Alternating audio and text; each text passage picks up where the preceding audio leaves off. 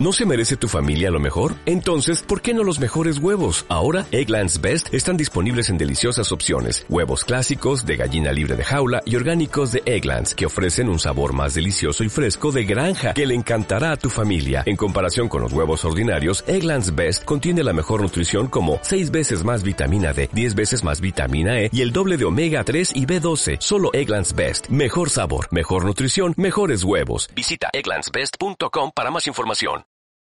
Hoy vamos a ver la reconstrucción alemana. Ob wir leben wollten oder lieber nicht.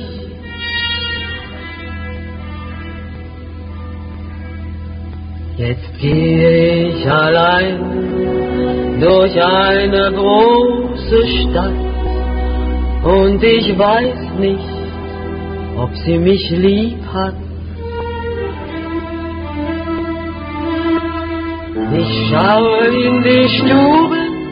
Alemania había quedado en totales escombros.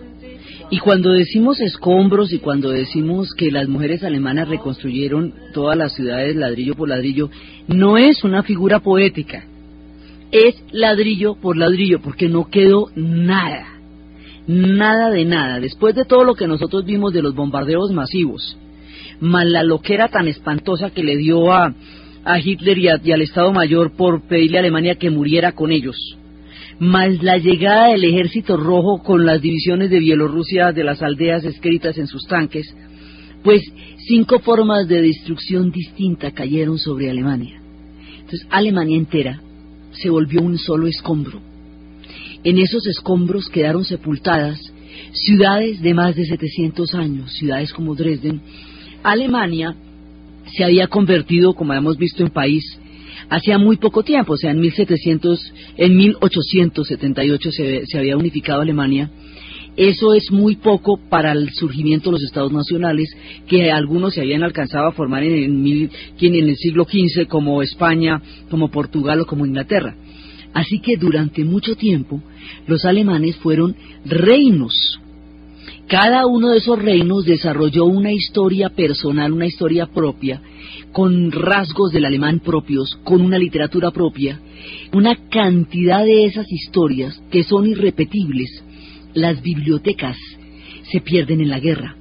Había tantas bibliotecas en Alemania como obras de arte en Italia. Ya hemos hablado cuando estábamos contando los padecimientos de los italianos que el 90% de las obras de arte del mundo están en Italia y que meterse con Italia por eso era un crimen histórico tan grande.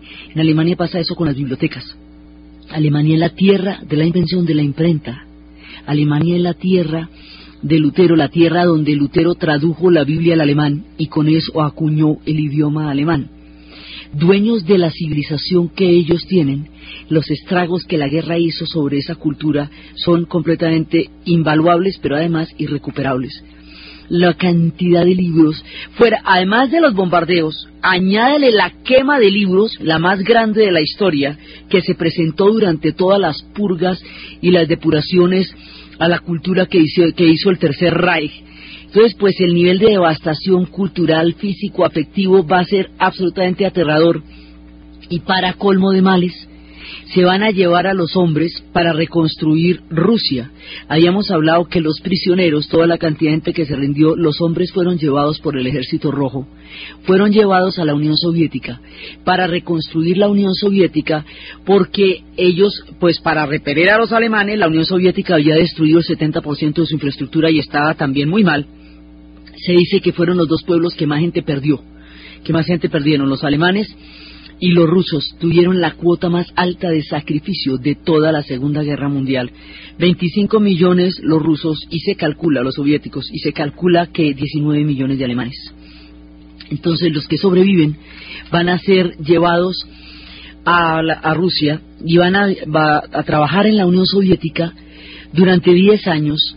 Muchísimos no volverán entonces no hay hombres, no solamente porque murieron, sino porque los que sobrevivieron fueron llevados como prisioneros junto con los italianos. Así que de esta manera no hay, no hay quien, entonces las mujeres alemanas, como habíamos visto, empiezan a reconstruir la figura que muestra el Museo de la Casa de la Historia en Bonn, que es el lugar donde se recrea a nivel de símbolos lo que significó la reconstrucción de Alemania parte de unos escombros. Esos escombros son así, digamos, las batidas, lo que quedó. Entonces dice, esto éramos y de aquí venimos. La destrucción total de la nación, el colapso. Alemania queda invadida. Al quedar invadida, pierde el gobierno. El gobierno se enterró en el búnker con Hitler porque Alemania, a diferencia de Italia y a diferencia de Japón, no tuvieron una institucionalidad más allá del Tercer Reich que pudiera seguir adelante con la nación una vez perdida la guerra. Eso se volvió una amalgama. El Tercer Reich se tomó de tal manera todas las instituciones de Alemania que no sobrevivió nada que quedase por fuera de la órbita de influencia del nazismo. Así que cuando se suicida Hitler con su combo en el búnker, con él toda la institucionalidad alemana, así que Alemania hay que volverla a reconstruir en todo sentido, jurídicamente y en todo sentido. Quedan invadidos por los norteamericanos, quedan juzgados bajo los procesos de Nuremberg, como hemos visto, y al ser juzgados por aquel que los está invadiendo, eso da una sensación de miedo porque usted tiene una desventaja muy grande. No solamente perdió la guerra, no solamente capituló, no solamente lo derrotaron, sino que lo están juzgando. Al ser juzgados por los mismos que los están invadiendo y por los mismos que los vencieron, todo el mundo entra en un pánico de poder ser cualquiera un posible reo, digamos un posible mm, prisionero y un posible ejecutado de lo que está pasando. Y de ahí es que viene eh, la, la defensa de que nadie vio nada. Entonces, eh, como que se hubieran puesto de acuerdo, que nadie vio nada. Habíamos visto eh, en otras ocasiones que ni todo el mundo participó en el genocidio, ni tampoco es cierto que nadie vio nada, porque pues es que eso sí pasó delante de todo el mundo.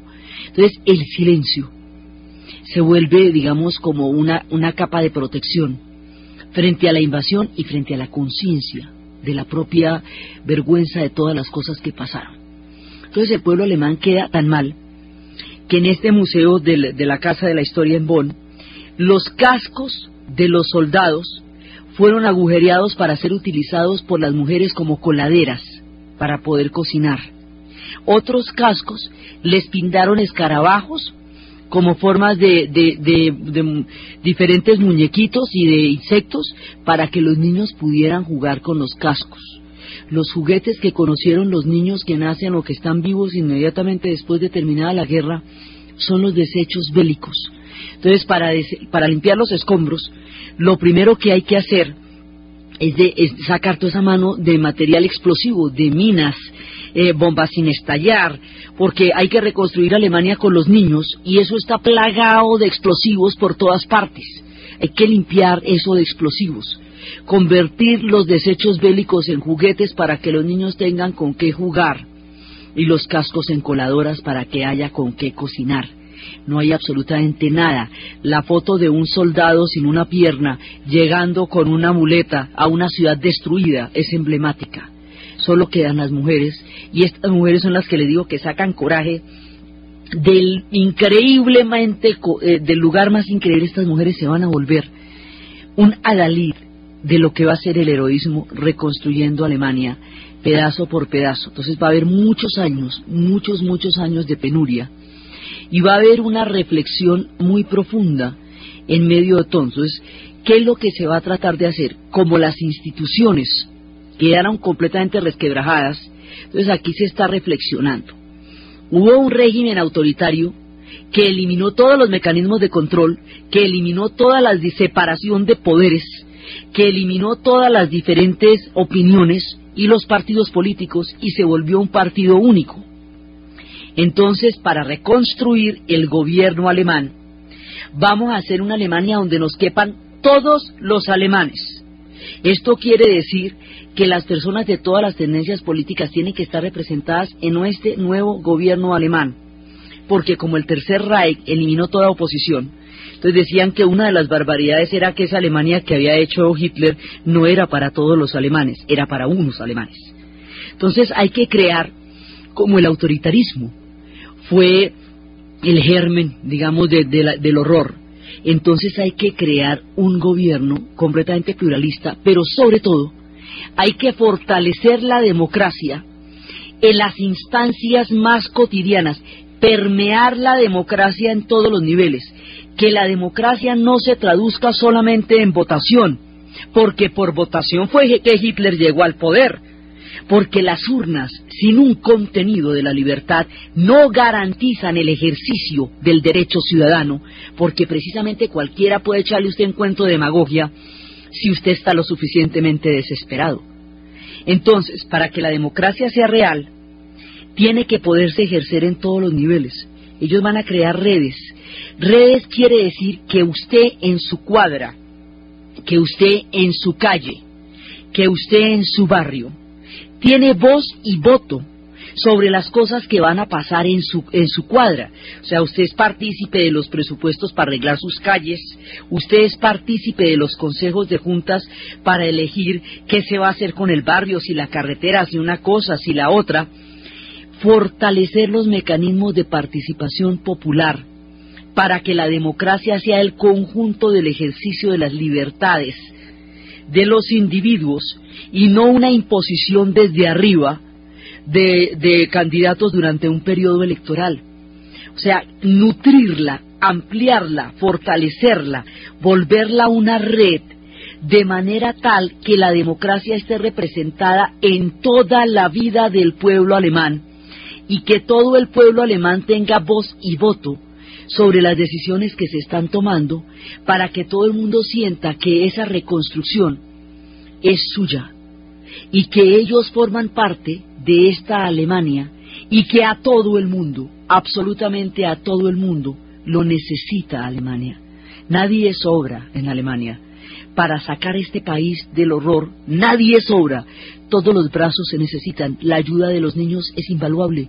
Sin las mujeres no habría nación los que se puedan mover que ayuden, todo el mundo ayudar, hay que reconstruir Alemania, lleno de bases norteamericanas, con los procesos teniendo lugar, y esta gente, y se va desarrollando esa, la culpa colectiva, que es una cosa muy complicada porque es muy difícil tener hijos, y volverlos ciudadanos de bien, y darles un precepto moral alto y digno cuando se ha declarado ante la historia que todo el pueblo alemán es culpable. Digamos, es muy difícil. Y eso va a ser una cosa muy compleja para ellos de manejar la culpa colectiva. Un pueblo que además de derrotado quedó culpable, quedó señalado por la devastación que produjo la Segunda Guerra Mundial. Entonces ellos tienen que reconstruirse con muy bajo perfil tan bajo perfil que la capital de esta Alemania va a ser Bonn, no Berlín. ¿Por qué Berlín era demasiado rutilante? Solo hasta ahora, después de la unificación, es que los alemanes pueden tener una Berlín preciosa, mamacita. Pero esta Berlín de la guerra, primero no había Berlín, cero Berlín, chao. Pero segundo, nada podía ser altisonante. Todo tenía que ser de bajo perfil. Entonces, Bonn, una pequeña ciudad alemana, va a ser ahora su capital. Por eso allá está la Casa de la Historia. Y en la Casa de la Historia es el recorrido cotidiano de los cuatro planes para que había para dividir Alemania, y cómo quedó dividida en cuatro sectores que no se ponían de acuerdo además para la foto. Entonces los franceses opinaron una cosa, los ingleses otra, los norteamericanos otra, los soviéticos otra, y los alemanes pues miré a ver, pues a ver cómo acomodamos la silla, porque es que también cómo hago para pararle bolas a todo el mundo a tiempo, ¿ve? Entonces, porque es que reconstruir una nación, estando usted invadido, es complejo. Es complejo porque, porque usted no tiene un nivel de autonomía, puede reconstruirse por dentro, pero está supervigilado. Entonces, los ejércitos quedaron prohibidos en Alemania. Lo que para un pueblo que tiene un imaginario guerrero tan poderoso y tan profundo, es una, es una herida muy fuerte porque ellos eran soldados guerreros. Bueno, ahora no se va a poder jugar ni con soldaditos de plomo, ¿entendió? Nada. Entonces, no hay ejércitos. Eh, por otro lado, no puede haber, obviamente, armamento. Entonces, hay prohibición de armamento. La unidad alemana, tan querida, tan importante, tan luchada, tan, sin, tan significativa dentro del imaginario alemán, queda rota ellos que habían hecho semejante esfuerzo para crear la primera nación alemana. Y ahora esta nación queda rota, queda rota en dos. La reparten en cuatro sectores, pero a la hora del té son dos. El americano y el soviético. y entonces queda dividida en la famosa Alemania del Oeste y Alemania del Este. Y esa división la va a zanjar el Plan Marshall y la Guerra Fría, de la que hablaremos después. Entonces queda la Alemania dividida, que en el imaginario de ellos eso es una mutilación, dividir el territorio alemán. Un pedazo del territorio fue para Polonia, otro pedazo del territorio fue para Checoslovaquia y ellos van a quedar lo que queda, con su Alemania rota. Entonces cada uno empieza a construir desde el pedazo que le tocó. Pero los orientales empiezan a reconstruir dentro del marco del socialismo y dentro de todo lo que es la, el lineamiento soviético. Y los occidentales empiezan a reconstruir desde lo que es la historia europea occidental. Entonces, en los escombros, como hemos visto, hay mucha gente perdida, mucha, mucha gente perdida, porque es que millones de personas salieron en trenes para los sudetes y no regresaron. Por eso en la, casa de la historia, ahí es un letrero de una, de una caja que dice que si alguien ha visto a mi esposa, tenía 22 años, Helga, o Gurdrun, y se fue en un tren para las Sudetes y yo no la volví a ver. Por eso las leyes hoy son para ubicar dónde viven las personas por si algún día viene la hecatombe. Entonces, hay una cantidad, el proceso de desnazificación es crear una conciencia de culpabilidad profunda dentro del pueblo alemán para desvirtuar cualquier simpatía que pueda haber por el nazismo. Hay una película que se haría mucho tiempo después de los 60, la haría una directora italiana que se llama Liliana Cavani, que cuenta dónde quedaron enterrados estos profundos demonios y es una historia entre un, de un romance entre un una prisionera judía en un campo de concentración y un oficial alemán que es uno de los que dirige el campo. La historia empieza ahí, pero transcurre en Viena, tiempo después en la posguerra, cuando ella llega convertida en una gran concertista, en una, la esposa de un concertista muy famoso, y el antiguo oficial alemán es un portero de noche.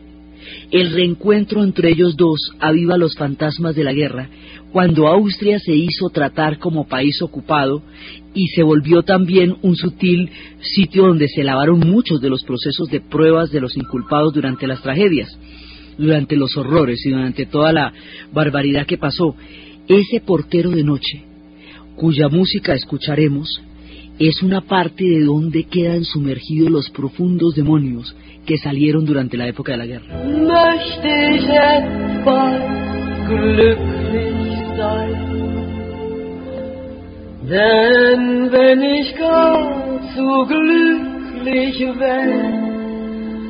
Hätt ich Heimweh nach dem.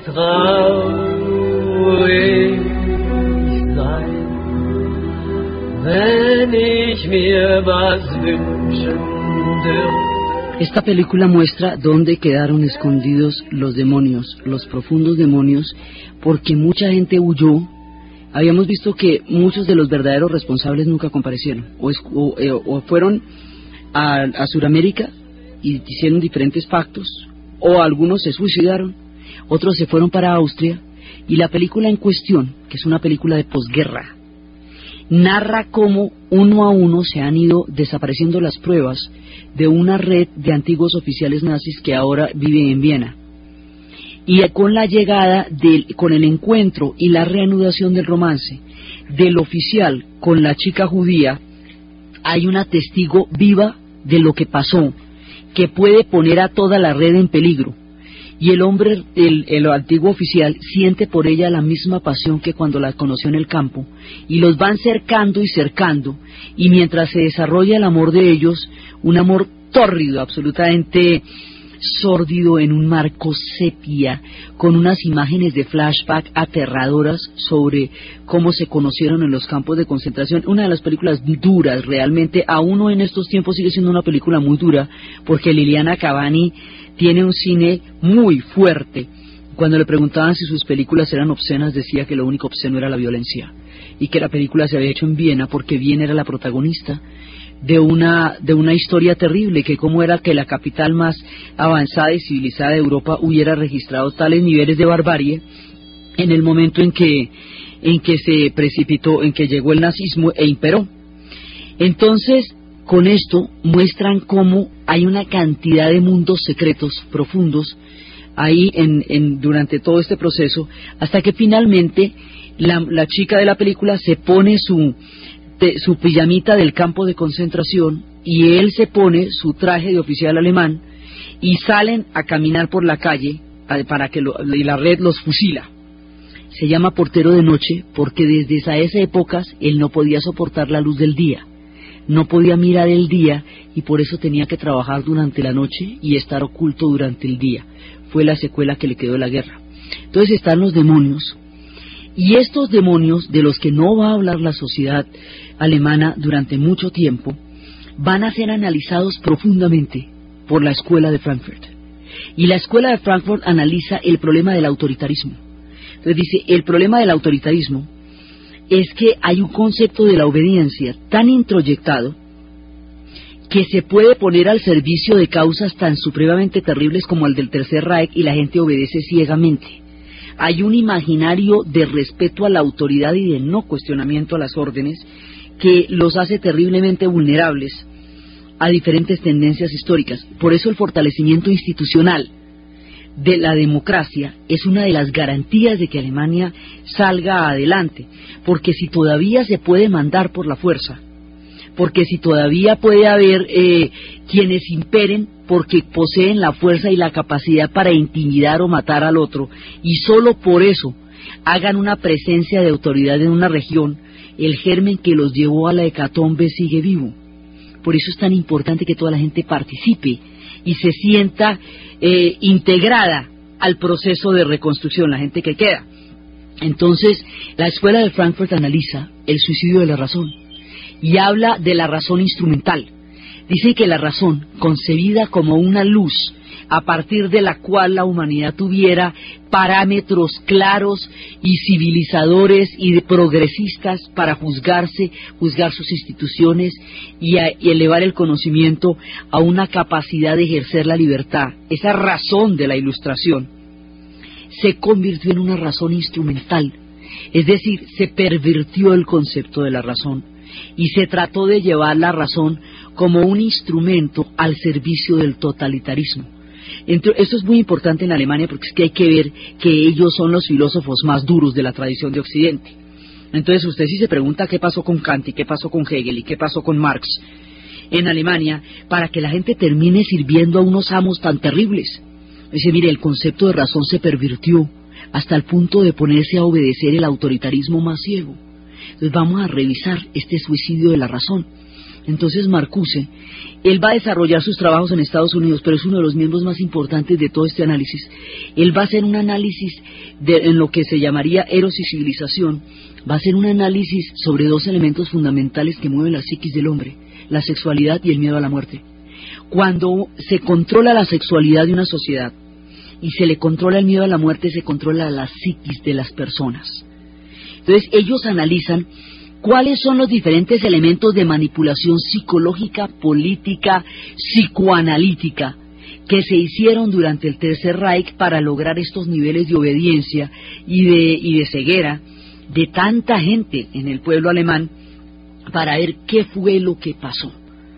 Y ese es el estudio de ellos. El problema de la autoridad, el problema de la obediencia ciega y el problema del control sobre el tánatos y el control sobre el erotismo el Tánatos como proyecto, porque cuando usted dice que la guerra es el objetivo final de un proyecto político y es a donde el proyecto debe llevar, usted lo que está proponiendo es la muerte como plan. Venga, matémonos todos, uy, qué maravilla.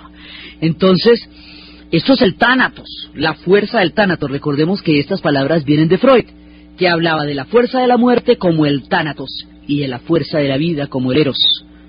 Entonces, hay un profundo estudio dentro de lo que se llamaría la Escuela de Frankfurt, hoy la teoría crítica de la sociedad, sobre qué les pasó. Pero estos son unos intelectuales que están debatiendo entre ellos. Muchísimos habrían tenido que salir de Alemania durante las eras del Reich porque era imposible que pudieran tener pensamiento en esa época. Y estaba más bien Martin Heidegger, uno de los grandes filósofos del siglo XX, manchado por la por la vanidad de haber dirigido la cátedra oficial de la Universidad Alemana durante la época de Hitler y siendo uno de los grandes, grandes filósofos, pero incurrió en eso como pasó, digamos, con muchos intelectuales que unos entendieron la dimensión de lo que estaba pasando, como Bertolt Brecht, y otros se dejaron seducir, como Martin Heidegger. Husserl se fue, porque es que cuando nos metemos con los alemanes nos estamos metiendo con la filosofía de lleno. Entonces ahí hay que ponernos a la altura de un pueblo que es capaz de toda esa profundidad.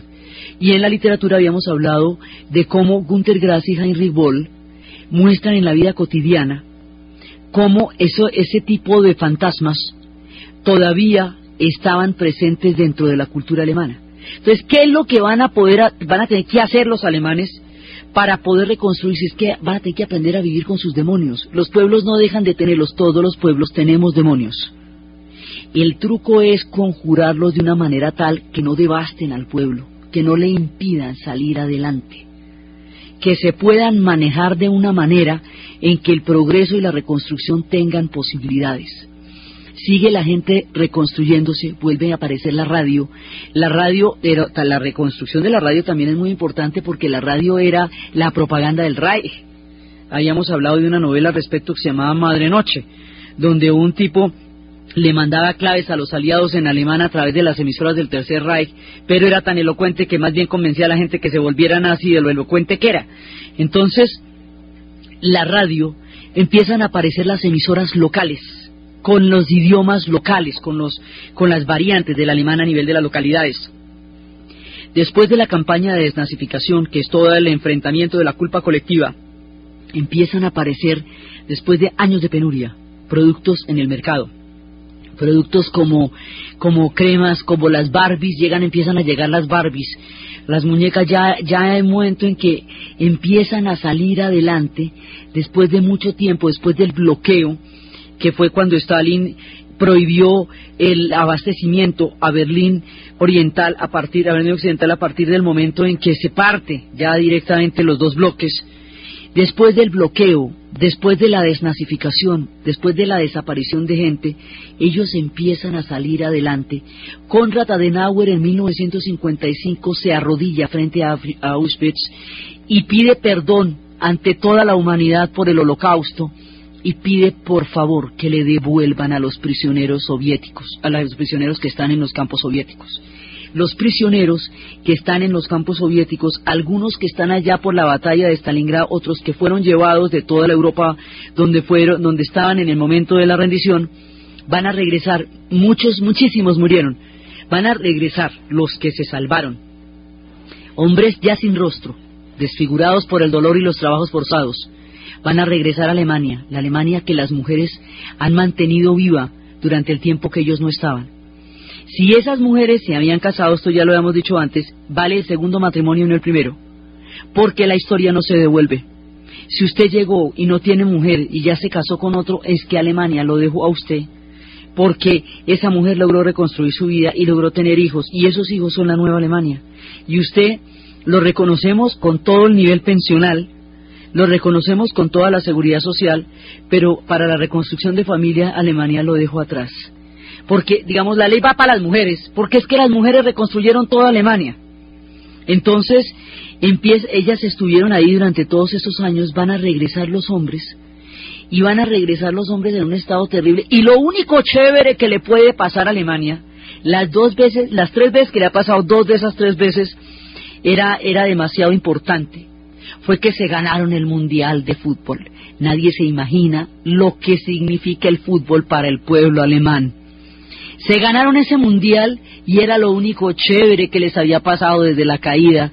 Ellos decían que perdieron la guerra, que tampoco que perdieran el mundial y le metieron toda la ficha. Ese mundial y el que ganan cuando la reunificación enmarcan la historia contemporánea de Alemania. Ellos que adoran su fútbol y que tienen el problema cada vez que juegan con una Copa Europa, que no hay ningún país con el que jueguen que no hayan invadido. Entonces, siempre las barras no son sino de ellos, les toca trasladarse barra por barra y estadio por estadio, donde quiera que jueguen. Entonces, se ganan ese mundial los alemanes, mire, usted no imagina la dicha.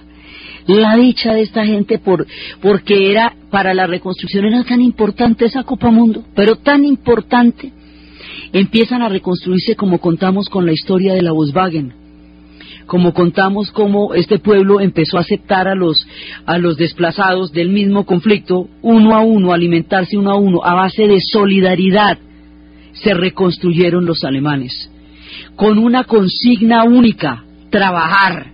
Hay que trabajar muy duro para sacar a Alemania adelante.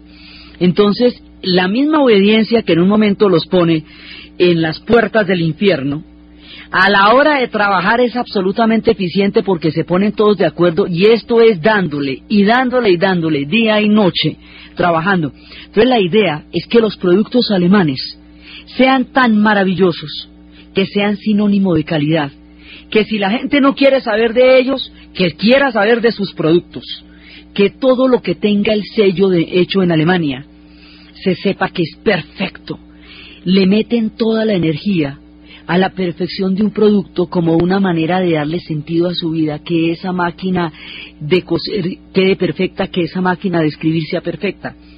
En la casa de la historia tienen los productos alemanes, las máquinas de, de escribir en guacales destinadas a todas partes del mundo. El orgullo de un trabajo tesonero día a día donde la calidad y la perfección dieran el testimonio de, la reconstrucción del orgullo del pueblo alemán. Entonces, ¿qué pasa? Que ellos, después de la Segunda Guerra, reconstruyen su orgullo como nación, no en la teoría de una raza superior, como lo hicieron después de Versalles, sino en la teoría de un pueblo profundamente trabajador, capaz de hacer cosas excelentes y a través de la excelencia ganarse el respeto del mundo y el respeto de ellos mismos a través del trabajo y eso es lo que les va a dar a ellos un sentido de propia valía, un sentido de autoestima en la historia, para poder decir valemos porque trabajamos duro, valemos porque lo que hacemos es perfecto. Y hay teorías que dicen que al no tener plata para los ejércitos y al no tener plata para las armas, en lugar de gastarse toda la plata en fierros, se la gastaron en desarrollo entonces dicen que la prosperidad de Japón y la prosperidad de Alemania, y en un caso más reciente de nosotros en Costa Rica, se debe a que no tienen ejércitos y se debe a que gastaron mucho tiempo eh, en la, eh, la plata que, que se iba en las guerras, se reactivó a través del trabajo. Y fue por el trabajo que se reconstruyó el, el esquema del empleo en Alemania y no por la guerra. Y eso hace una diferencia fundamental entre la primera y la segunda posguerra, porque es el trabajo y la industria automotriz y es la paz como negocio y como proyecto y como industria lo que le va a dar a los alemanes la salida del fondo del abismo.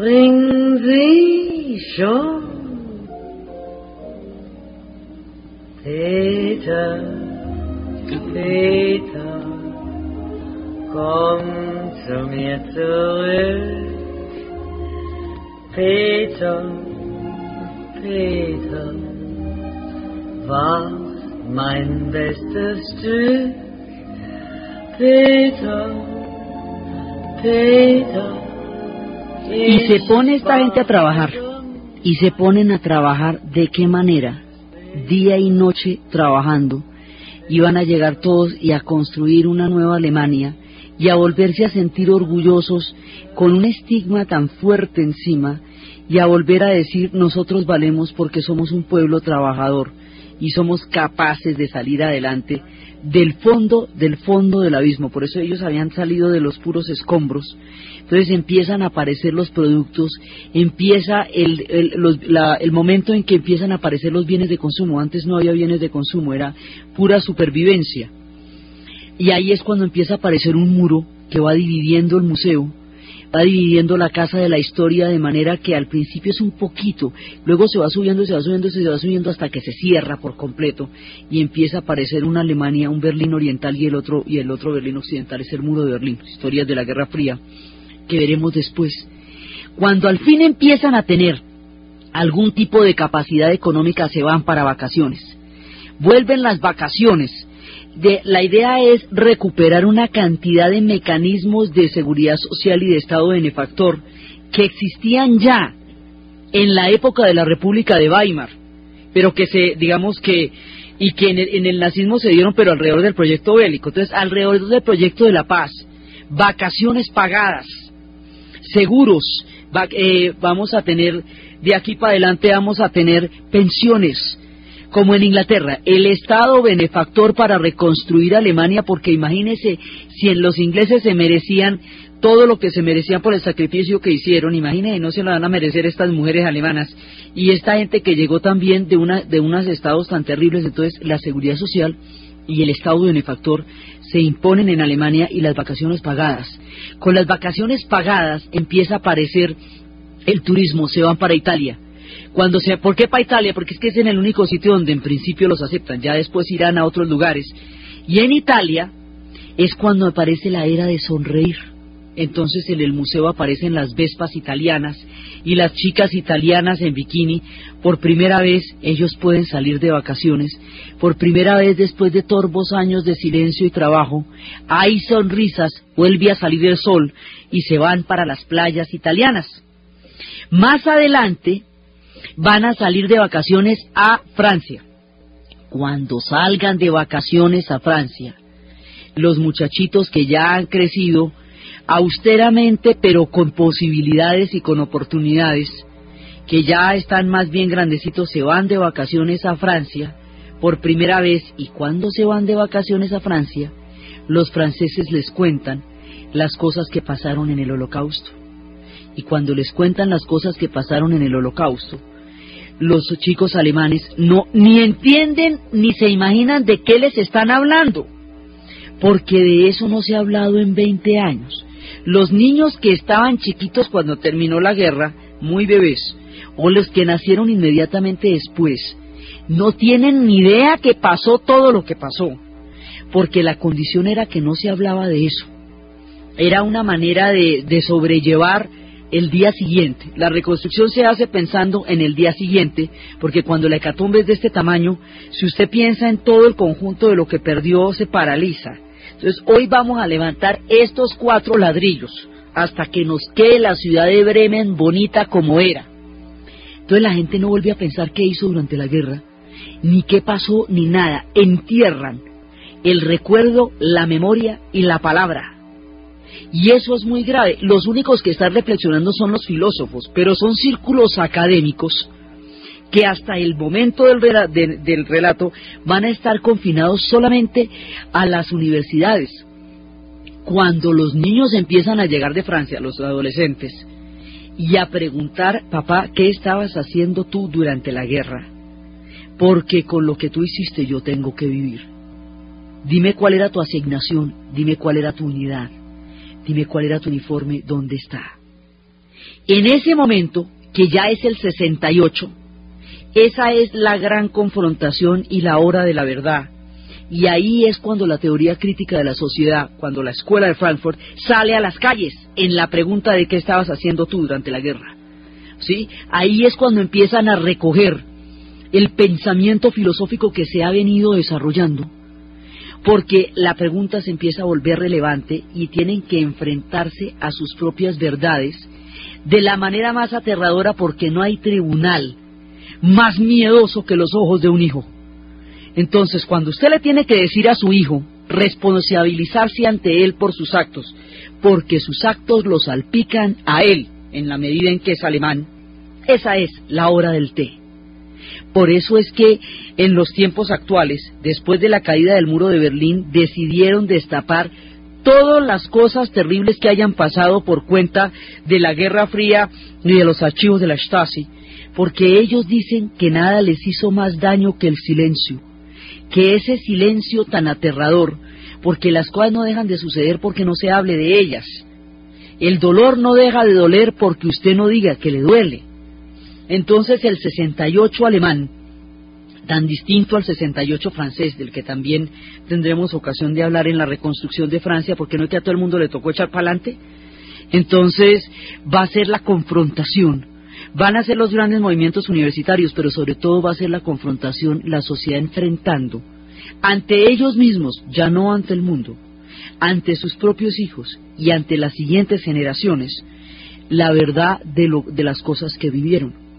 Entonces Alemania tiene que aprender a conjurar los demonios, tiene que aprender a vivir con paradigmas distintos al belicismo, que es muy complicado porque Alemania se unificó alrededor del proyecto militar prusiano, que era el arquetipo del soldado que en nombre de la Alemania se, digamos, iba creando una nación. El arquetipo bélico es muy fuerte desde el tiempo de los germanos, porque los dioses germanos y los héroes germanos eran guerreros, eran hombres de guerra, entonces ellos tienen un arquetipo bélico poderosísimo y tienen y ese arquetipo los va a formar como nación y ahora tienen que renunciar a ese arquetipo para cambiar la fórmula por un arquetipo de paz.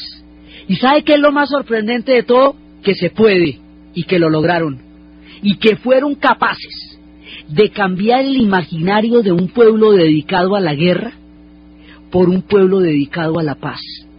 Los pueblos pueden cambiar sus arquetipos pueden conjurar sus demonios y pueden salir adelante si se unen hombro a hombro y se dedican a trabajar. Y eso fue lo que hicieron los alemanes. Los empresarios alemanes fueron llevados a prisión porque mucho del trabajo que se hizo durante el tiempo del Tercer Reich era trabajo esclavo, era trabajo con prisioneros, que fue lo que pasó con la fábrica de Hugo Boss que les cayó una contratación de los uniformes de la Gestapo y ellos no tenían con qué dar abasto al contrato, entonces trajeron prisioneros. Entonces los empresarios van a estar presos. Y como en todo, no todos los empresarios trabajaron con esclavos. Y sí hubo trabajo esclavo en Alemania. Por eso la línea que divide una cosa de la otra es tan difícil de señalar en la historia. Porque no, no hubo, digamos, un, un momento en que eso se pudiera dar. Entonces, salen los, los, los empresarios, algunos sí son culpables, otros no, pero todos fueron a parar a la cárcel. Entonces los hombres se fueron. Unos están reconstruyendo la Unión Soviética y no van a llegar hasta el 55, otros van a estar en la cárcel. O sea, el drama desde el punto de vista de los hombres es casi de extinción. Entonces las mujeres alemanas, aparte de heroicas, eran las únicas que quedaban. Cuando estamos hablando de todo este trabajo, pues estamos hablando de las mujeres alemanas.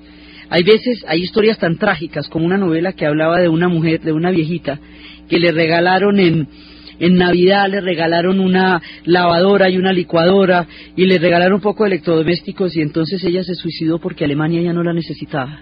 Alemania ya había salido adelante y ya ella no era necesaria. O sea, tuvieron que desarrollar el profundo misticismo y el profundo simbolismo que este pueblo tiene como característica cultural para un proyecto de paz, para un proyecto de desarrollo y para un proyecto de progreso. Y tuvieron que meterle toda la ficha, digamos, el sentido de la vida de la gente era reconstruir Alemania. El trabajo de cada día, porque a esto les pasa lo mismo que los japoneses. Se quedan sin razones para vivir y al otro día hay que levantarse. Entonces, ¿qué razón tenemos para vivir? Reconstruir Alemania. El psiquismo de la reconstrucción es uno de los más delicados, pero también de los más milagrosos, porque en el psiquismo de la reconstrucción está la capacidad del ser humano de sobrellevar y sobreponerse a los golpes de la vida.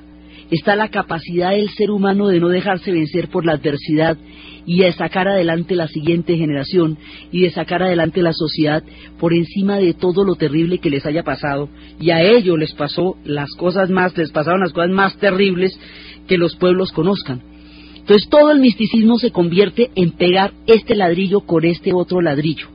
Ahí voy a concentrar toda la razón de mi vida, hasta que esta pared me quede bonita. Cuando me quede bonita mi pared, ese día se justificará. Cuando salgan las 20.000 unidades de la Volkswagen, el pueblo se salvará. Cuando queden las máquinas de coser divinas, cuando queden las máquinas de escribir divinas, Alemania se salvará. Y así se reconstruyó Alemania, duramente, con un espíritu de tesón, así, pero dándole con todas las fuerzas, hasta que fueron llegando. Cuando llegan los emigrantes, hay una sensación de alivio muy grande porque Alemania se había salvado. La figura de la estatua de este emigrante polvoriento con el sombrero bajado y la maleta cogida por pitas, amarrada por pitas, llegando fatigado, viene porque ya hay trabajo en Alemania. ¿Qué significa la llegada de los inmigrantes? Que hay trabajo, que ya hay riqueza, que se ha generado un poquito de trabajo para, las demás, para los demás pueblos, que los alemanes han sacado adelante su país, dividido, capitulado, rendido, aterrado, de escombros. Ese es el orgullo que hoy tienen los alemanes. Haber salido adelante de los escombros, mirarse desde atrás en los escombros y decir, sacamos adelante una nación. Y la sacamos adelante con las uñas. Muchas veces el, drama de los inmigrantes es una cosa muy compleja, porque cuando llegan, llegan como trabajadores invitados a realizar oficios que las sociedades europeas ya no quieren, ya no realizan ellos, porque han pasado los días peores. No conocen la epopeya que estos pueblos pasaron para ser quienes hoy son. Y son, en un principio llegan porque la sociedad empieza a experimentar unos niveles de opulencia, pues ya, digamos, más adelante serán muy opulentos, pero hasta ahorita están empezando a respirar y empezando a construir una nación poco a poco. Por segunda vez, porque ya les había tocado reconstruir una nación después de la Primera Guerra. Entonces, así, con la profundidad en la filosofía, con el pensamiento de cuál es el origen de la razón instrumental del Estado autoritario de la obediencia ciega, con las manos de las mujeres pegando los ladrillos, con los niños entregando ladrillo por ladrillo, con los hombres volviendo de los campos de Stalingrado con los ojos vacíos, con su mundial de fútbol que se ganaron y con sus productos excelentes en el mundo, se reconstruyeron los alemanes y salieron de la tragedia hasta convertirse hoy en una de las naciones más poderosas a nivel de la economía y de la política mundial y en uno de los ejes fundamentales de la Unión Europea. La historia de cómo se reconstruyó Japón después de la bomba atómica y al otro día por la mañana, y qué le pasó al pueblo del Imperio del Sol y a sus vecinos que también dieron días muy duros en China y en Corea, la historia de los pueblos del Asia y de cómo el Japón volvió a ver el sol de la historia después de que el sol se había ocultado para ellos, es lo que vamos a contar en el siguiente programa. Entonces, desde los espacios de la esperanza de la reconstrucción, de la solidaridad como camino, desde los espacios del heroísmo de quien pega ladrillos para sacar adelante un país en ruinas, de que siente el orgullo por el trabajo que ha sido capaz de realizar, del cambio de paradigmas, para hacer una sociedad mucho más integrada y democrática, y de todas las profundas transformaciones psicológicas que tuvo que hacer Alemania para surgir de las cenizas, en la narración Diana Uribe, en la producción Jessy Rodríguez, y para ustedes, feliz domingo.